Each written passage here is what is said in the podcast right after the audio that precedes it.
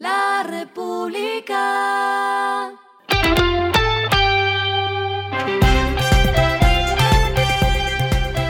Al final de la jornada, esto es lo que debes saber sobre el comportamiento de los negocios, las finanzas y la economía.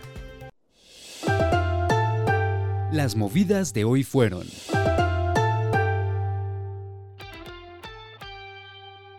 El empresario Germán Efromovich reapareció en el país anunciando una inversión de 50 millones de dólares en su hacienda La Gloria, donde tiene cultivos de palma de aceite y en la que funcionará una planta de biocombustibles. Aseguró que nadie fue desplazado en Hacienda Gloria y advirtió que buscan deslegitimar a quienes invierten en el país.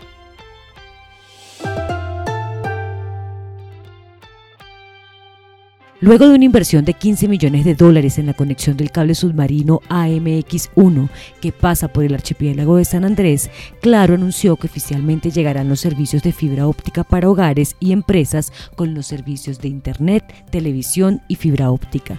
Con esto, cerca de 9.000 hogares en la isla tendrán servicios de telecomunicaciones.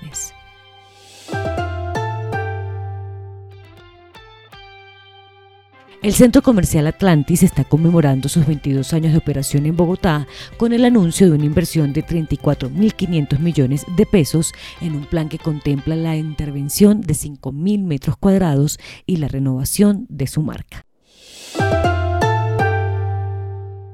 Lo que está pasando con su dinero.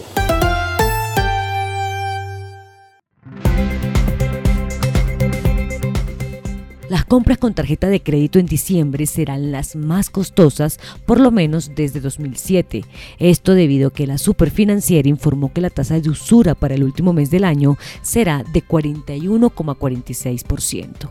El indicador avanzó 279 puntos básicos si se compara con el dato de noviembre y estará vigente entre el 1 y 31 de diciembre.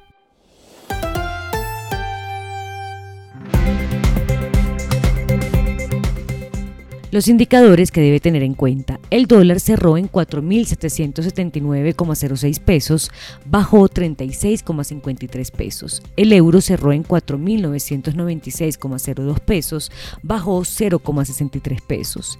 El petróleo se cotizó en 81,35 dólares el barril. La carga de café se vende a 1.920.000 pesos y en la bolsa se cotiza a 2,27 dólares. Lo clave en el día.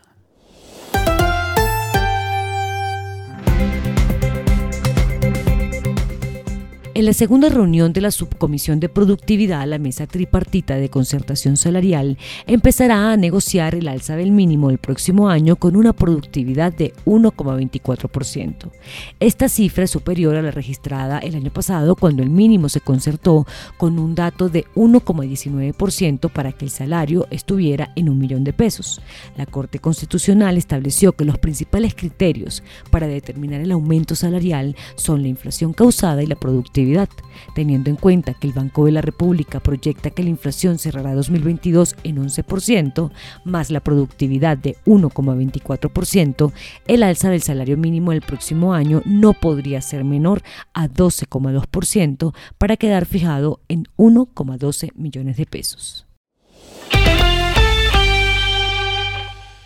A esta hora en el mundo. El presidente de Estados Unidos Joe Biden y el presidente de Francia Emmanuel Macron renovaron hoy jueves su compromiso de luchar contra la invasión rusa de Ucrania en una reunión en la Casa Blanca en la que los aliados también reconocieron las tensiones sobre el manejo del estrés económico de la guerra. Biden recibe a Macron en la primera visita de Estado desde que el líder estadounidense asumió el cargo a principios de 2021. Y el respiro económico tiene que ver con este dato. La República. Netflix emitirá series sobre los motivos de Harry y Meghan para dejar la realeza. Aunque no se ha dado una fecha oficial de estreno para el documental de seis capítulos, los medios han informado que se emitirá el 8 de diciembre. La República.